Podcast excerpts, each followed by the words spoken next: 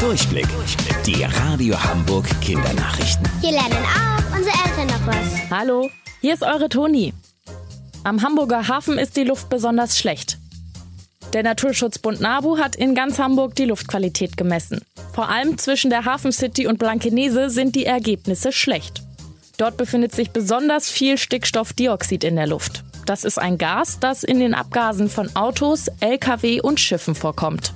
Wenn wir davon zu viel einatmen, könnten wir krank werden. Das größte Problem ist der Schiffsverkehr entlang der Elbe.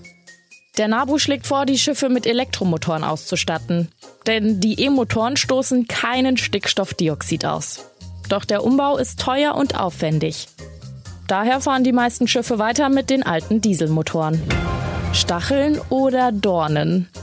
Ein Kaktus hat Stacheln und eine Rose hat Dornen. Das weiß doch jeder. Aber stimmt das eigentlich? Nein, es ist nämlich genau andersrum. Aber was ist eigentlich der Unterschied zwischen Stacheln und Dornen? Mit Stacheln am Stängel schützen sich Pflanzen davor, von Tieren gefressen zu werden. Das macht auch zum Beispiel die Rose. Eine andere Funktion haben die Stacheln aber an der Rose nicht. Und Dornen? Die schützen wie bei der Rose das Gewächs ebenfalls davor, gefressen zu werden. Allerdings dienen sie auch dazu, Wasser ins Innere der Pflanze zu transportieren. Dornen findet ihr zum Beispiel an Kakteen. Eins haben allerdings beide gemeinsam. Sie pieksen ganz schön doll. Also lasst lieber die Finger davon. Wusstet ihr eigentlich schon? Angeberwissen. Kühe haben vier Mägen, Menschen nur ein.